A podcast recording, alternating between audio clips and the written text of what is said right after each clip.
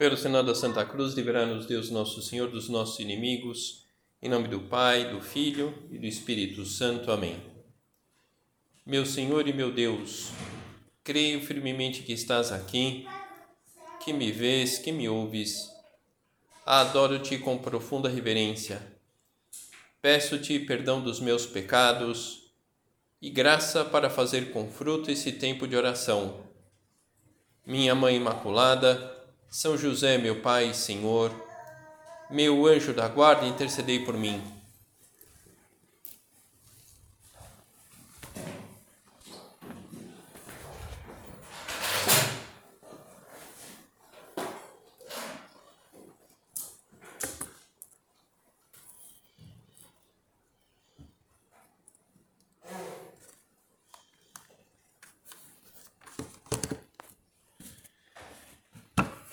Agora, pensando nesse, nessa preparação para o Natal, é, há um, um tipo de presépio que talvez algumas, algumas, algumas de vocês conheçam, que é o presépio napolitano.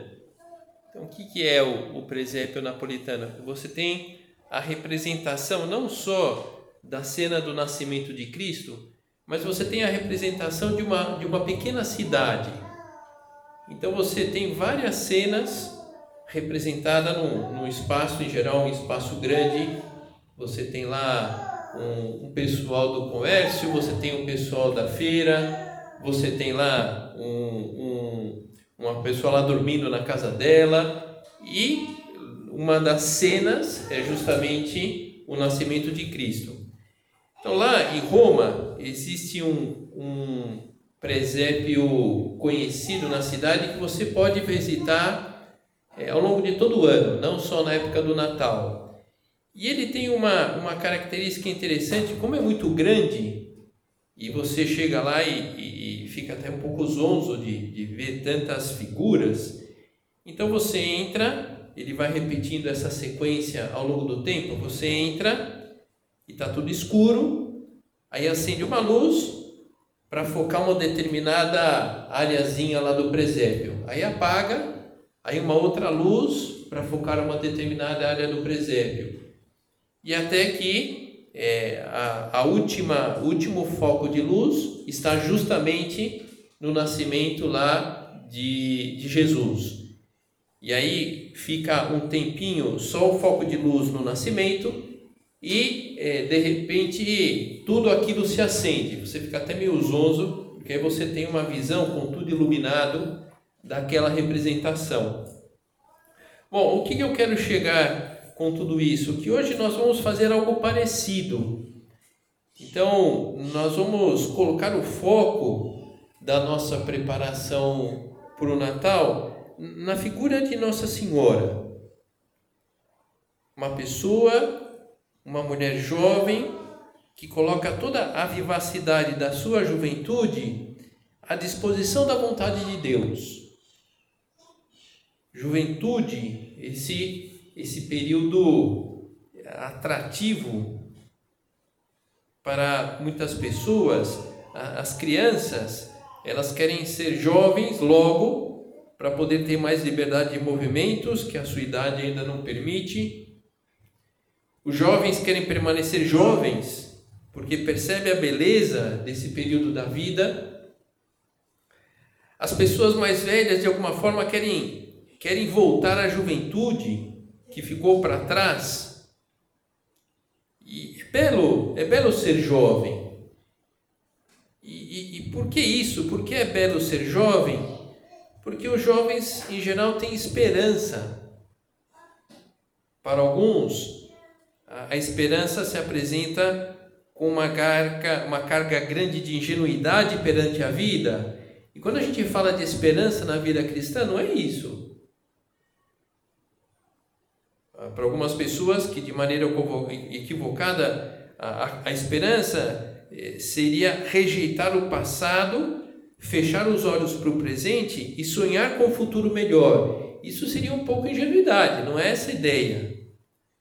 Na verdade, quem vive de esperança vive bem o presente, porque espera um futuro promissor, tendo em vista Deus ao seu lado. Então, essa esperança de que porque Deus está ao meu lado, a minha vida vai dar certo. A minha vida será promissora. Exatamente o impulso que Maria sentia no seu interior.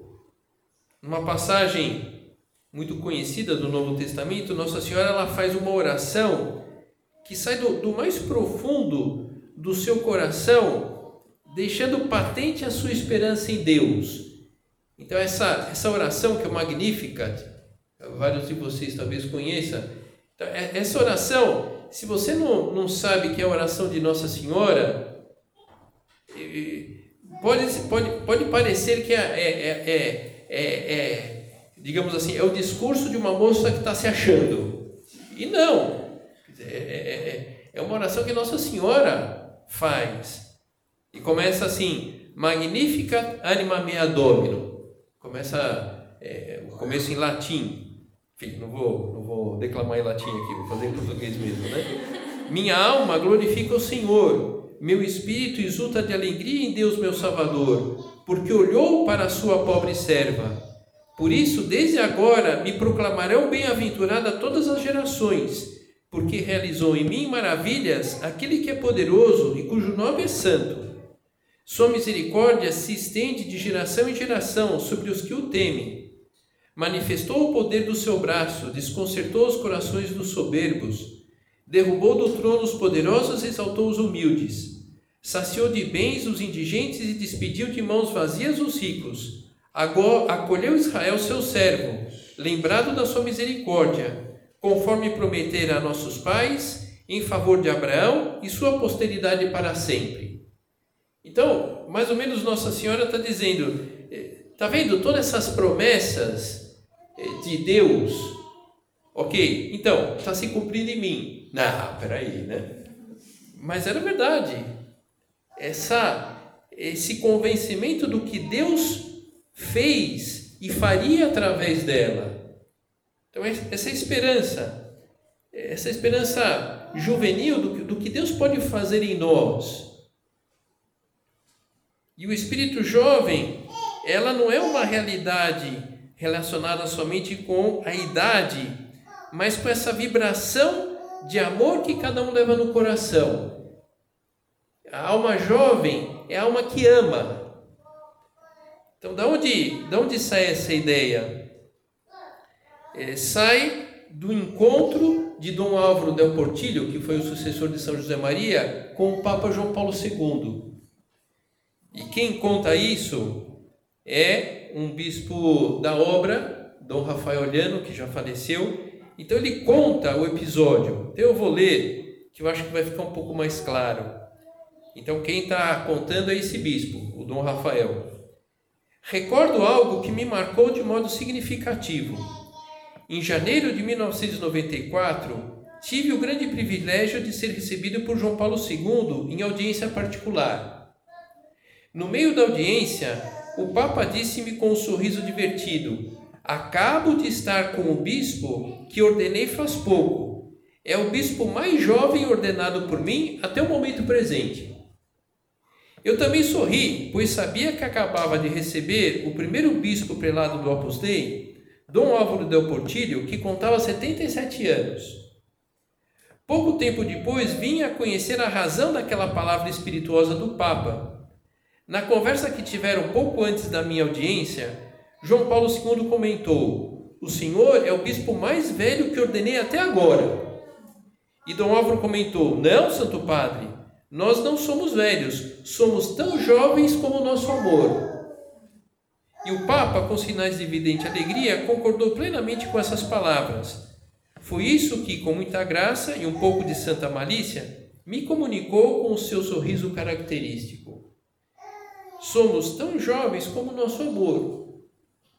Ou seja, uma pessoa que ama, ela permanece jovem sempre. Assim como é possível encontrar jovens de 15, jo jovens de 20, de 25 anos, que já estão velhos, e gente madura com espírito jovem. Então, a juventude, o futuro da igreja.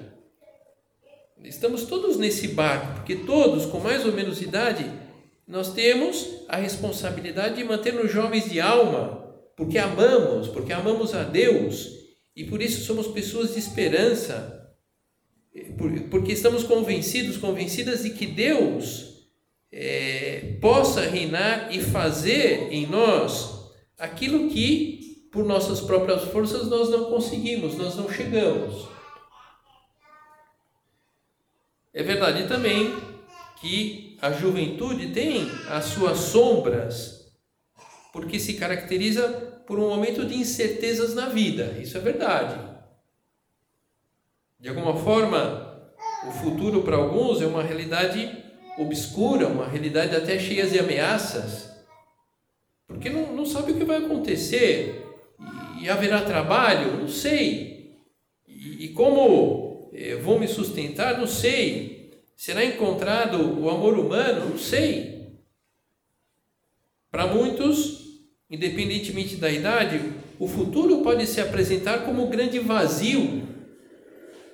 Por isso, hoje em dia, muitas pessoas querem parar o tempo porque têm o medo do futuro. E é impossível isso. E, e, e como, é, de alguma forma, tentam parar o tempo? porque se lançam a consumir imediatamente todas as belezas da vida, a viver a vida intensamente, aproveitar bem a juventude, sem refletir, um pouco que seja, se aquilo para o qual está dirigindo a sua vida vai ser bom ou não para o seu futuro. Então, infelizmente, o que fazem muitas pessoas é gastar a juventude, mas não aproveitar é quando desejam ser jovens novamente, embora saibam que não dá para voltar no tempo. Então seria, seria uma pena que nós gastássemos a juventude, que nós gastássemos a nossa vida, mas não aproveitássemos. Seria uma pena que isso ocorresse. Por isso, como todos temos um futuro pela frente, precisamos eleger aquelas promessas que sejam verdadeiras no campo profissional, nas relações de amizade, no campo da vida afetiva, no relacionamento com Deus. E a vida de Nossa Senhora, ela ela apostou, ela apostou na, na vida amorosa, ela apostou, apostou naquilo que mais agradava a Deus. Isso é, fez com que a vida dela desse uma guinada. Uma menina de 15 anos, vivendo em Nazaré com seus pais, dedicando-se às coisas da casa, dedicando-se à sua vida de oração, e de repente ela se vê diante de um ente divino que lhe revela a sua escolha como mãe de Deus. Uma mudança abrupta e ela, para ela, uma mulher que amava muito a Deus, foi uma questão de continuar fazendo a vontade divina, de continuar amando a Deus, por isso disse sim àquela proposta que, do ponto de vista humano, não era muito razoável, quer dizer, ser a mãe de Deus. Agora, tudo bem, a gente já sabe o final da história, mas se colocando dentro do que ela sabia, digamos assim, naquele momento, era uma, era uma coisa assim muito, muito absurda. E, e, e como que ela aceita porque era uma, uma mulher que ela tinha feito uma opção por Deus, ela tinha feito uma opção para agradar a Deus.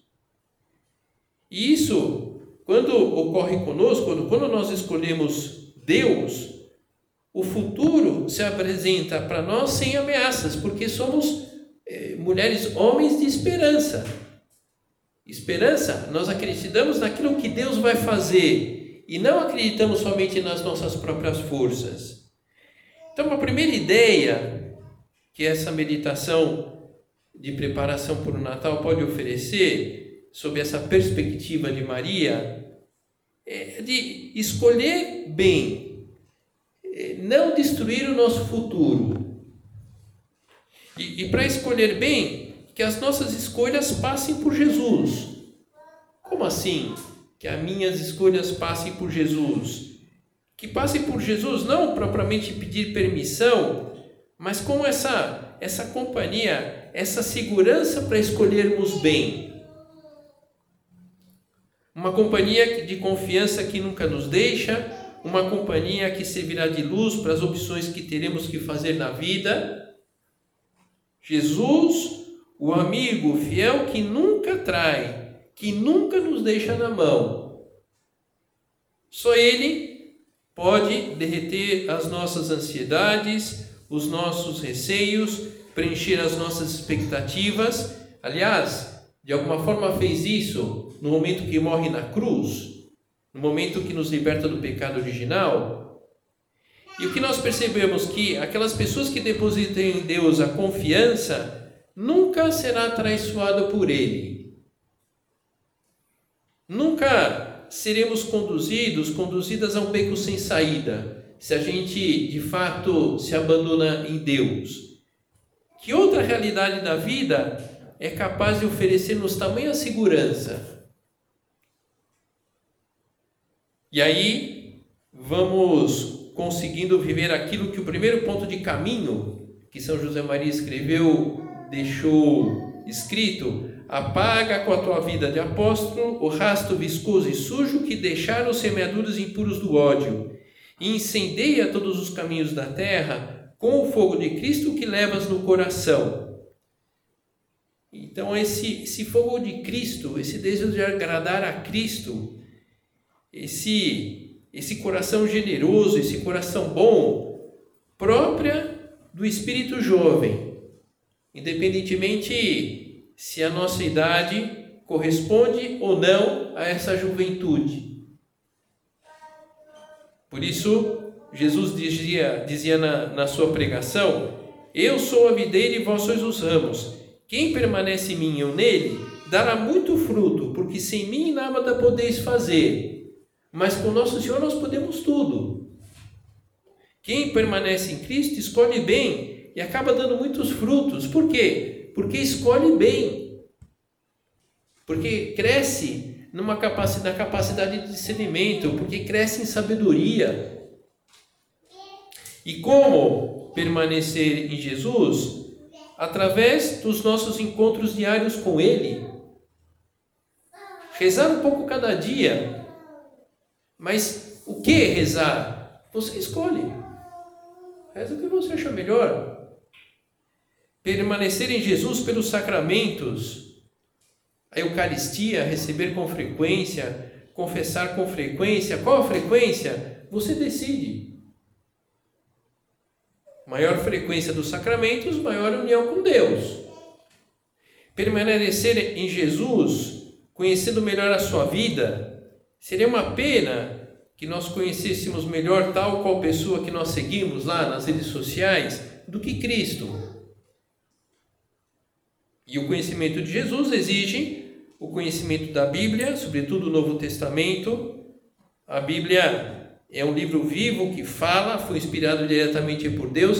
Seria importante que nós investíssemos, que nós investíssemos na leitura da Bíblia. Investir, porque não é uma leitura de todo fácil, mas precisamos investir, aprender a, a ler o, o Evangelho para tirar, para tirar para tirar conhecimento, para aprofundar na vida de Cristo, tendo presente que a Bíblia é um livro que fala.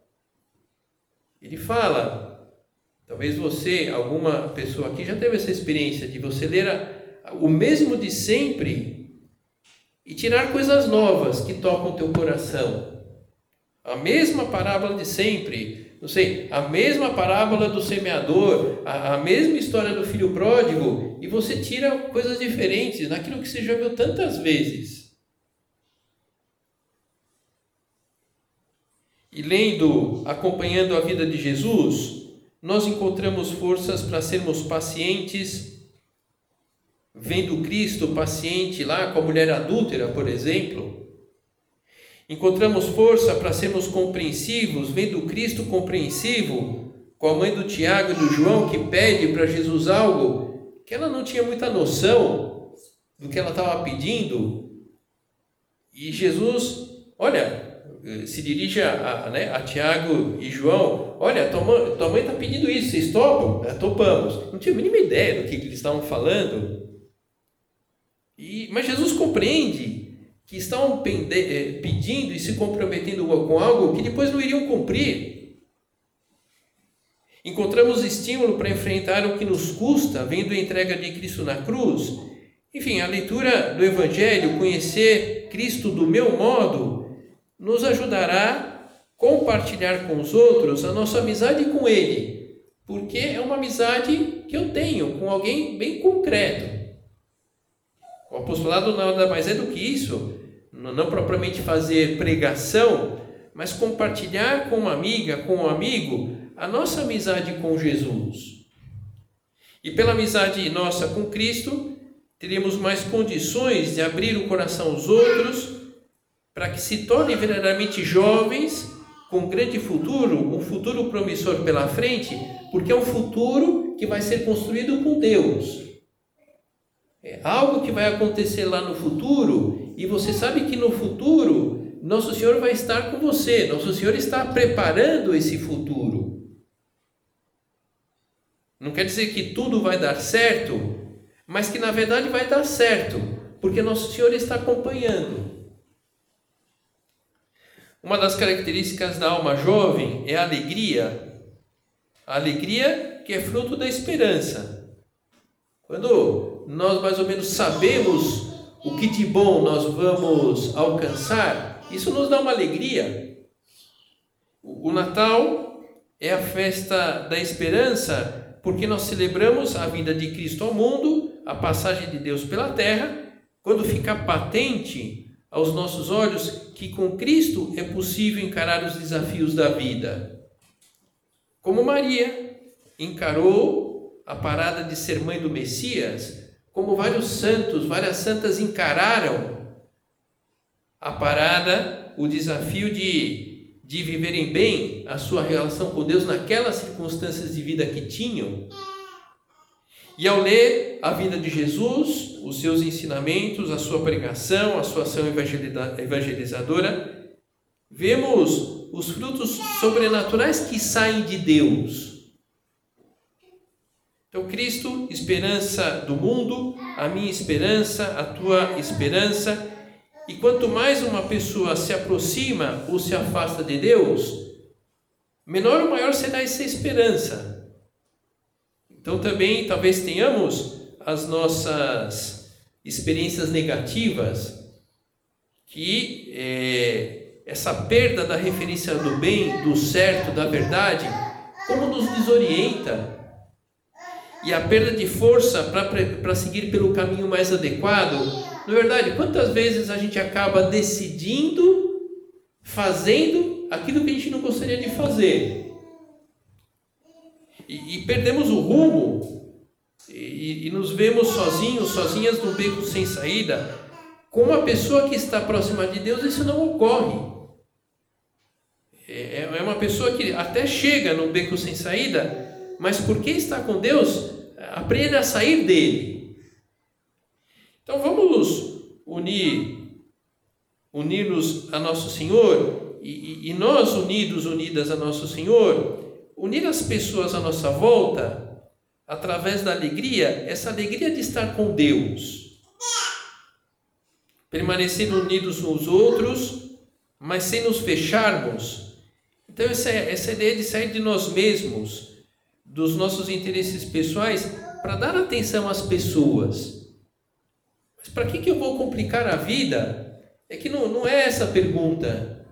Não, não é, é é, a gente só complica a vida diante daquilo que vale a pena. Então, quando eu me decido a crescer na amizade com Cristo, eu vejo que isso vale a pena, nós vemos que vale a pena qualquer sacrifício. Então, as nossas próprias ações, apostando no que une, não no, no, não no, que distancia de Deus e dos outros, voltando a essa ideia de, dessa valorização que todos nós a maioria parte das pessoas dão à juventude. O que é um valor assim importante para a juventude? É autenticidade. tudo que tenha relação com a falsidade em geral causa para a pessoa jovem um certo mal-estar. Por isso, se quisermos ter a alma jovem, precisamos ser nós mesmos, com as nossas qualidades e defeitos, mas com Deus. Então, aquelas qualidades e defeitos não pesam, porque com nosso Senhor eu vou aprender a lidar com aquelas qualidades e defeitos, com as nossas limitações e virtudes, porque com nosso Senhor, essas limitações eu vou saber administrar melhor essas limitações que eu percebo que eu tenho. Com a nossa boa vontade, o nosso mau gênio de vez em quando, com essa, com essa perspectiva de que eh, esse mau gênio, mas com Deus, eu vou ter mais chance de consertar e tirar consequências boas. Então, sermos nós mesmos com tudo isso e muito mais, se for o caso, mas querendo lutar, pedindo ajuda a Deus, às pessoas da nossa confiança, que possam nos dar bons conselhos e ao mesmo tempo pedindo perdão a Deus. Então a gente é, a gente desvia do caminho, a gente peca, eu peço perdão, eu conserto rapidamente o desvio da rota da minha vida, essa ofensa que eu posso ter promovido junto de Deus. Uma característica marcante, mais uma, da pessoa jovem é a agilidade para levantar-se logo após uma queda. Eu, umas semanas atrás estava numa festa de família, estávamos no, no, no salão lá de festa de um prédio e e na parte de fora tinha uma, um chão assim de, de pedrinhas. Então nós estávamos lá conversando, várias crianças assim brincando. Aí tinha um garotinho lá de, de três anos que de repente ele caiu e todo mundo olhou para ele, né? Meu Deus, né? Aí ele levantou, olhou, riu e saiu correndo. Então, isso é próprio da, da pessoa jovem, cai, erra, e levantam com agilidade. Né? Bem diferente do adulto. O adulto cai, você olha e fala, puxa vida, vai precisar chamar o SAMU, né? enfim, né? Então que a gente tem essa, essa, essa agilidade né? para cair e levantar, esse espírito jovem, diante, por exemplo, dos próprios pecados. Qualquer pessoa que permaneça unida a Cristo com certeza chegará a ter uma alma jovem, encarando assim o futuro com olhos promissores, confiando no que Deus pode fazer, como fez com Maria, ao receber a proposta de ser a mãe do Messias, que topou a proposta. Nós temos essa possibilidade de receber Nosso Senhor na, na Eucaristia é um grande momento para renovar o desejo de contar mais com a força eucarística que Nosso Senhor pode oferecer para nós. Nessa época do ano é muito comum a montagem dos presépios. Para quê, né? Bom, para nós serve como uma fotografia, uma fotografia que nos traz boas recordações. Na é verdade, no no, no, no, computador, no Facebook, por exemplo, recordações do dia de hoje. Aí aparece lá umas fotos lá que você publicou. Poxa, é, através das fotos a gente recorda uma pessoa, a gente recorda um evento, a gente recorda um acontecimento. Então, a imagem dos santos, de alguma forma, se utiliza na igreja para isso. Recordações de vidas bem vividas que podem servir de exemplo para nós também. Então, ao olhar para o presépio, nós vemos a imagem de Nossa Senhora, a imagem de Jesus ainda muito jovem, São José, mas, sobretudo, ela, essa disponibilidade, essa coragem humilde no acolhimento da missão que o Senhor lhe, lhe, lhe, lhe, concede, lhe chama. Isso talvez possa ajudar-nos é, a, a renovar o desejo de fazer da nossa vida um sim a Deus. Sim, eu quero o bem. Sim, eu quero fazer isso que agrada essas pessoas à, à minha volta. Sim, eu quero estar perto, perto de Deus. Sim, eu quero ter um coração jovem, eu quero contagiar de alegria as pessoas à minha volta. Sim, eu quero estar em sintonia com Cristo. E esse sim com Deus fará com que, de fato, sejamos pessoas melhores, sejamos pessoas que apostam no caminho do bem, na verdade, e vamos e seremos pessoas mais realizadas. Quer dizer, uma pessoa que luta para estar próximo, próxima de Deus vai ser uma pessoa realizada, vai ser uma pessoa feliz. Um sim e outro cada dia permitirá que Jesus habite em nós e assim levá-lo com alegria a todos que estão à nossa volta, mas antes de tudo levá-lo conosco. E, e tendo consciência de estar conosco, estar comigo pessoalmente Vamos crescendo nessa esperança, nessa certeza de uma vida promissora, porque, enfim, os empreendimentos que são levados com Deus, com certeza darão muitos frutos bons, independentemente que no primeiro momento nós não acertemos muito, mas com o nosso Senhor, sim. O nosso Senhor será possível ter uma vida promissora, uma vida feliz uma vida realizada.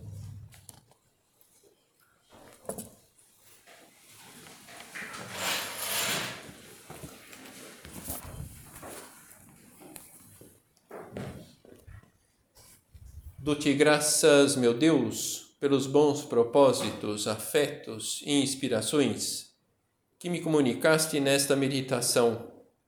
Peço-te ajuda para os pôr em prática. Minha Mãe Imaculada, são José, meu Pai e Senhor, meu anjo da guarda, intercedei por mim.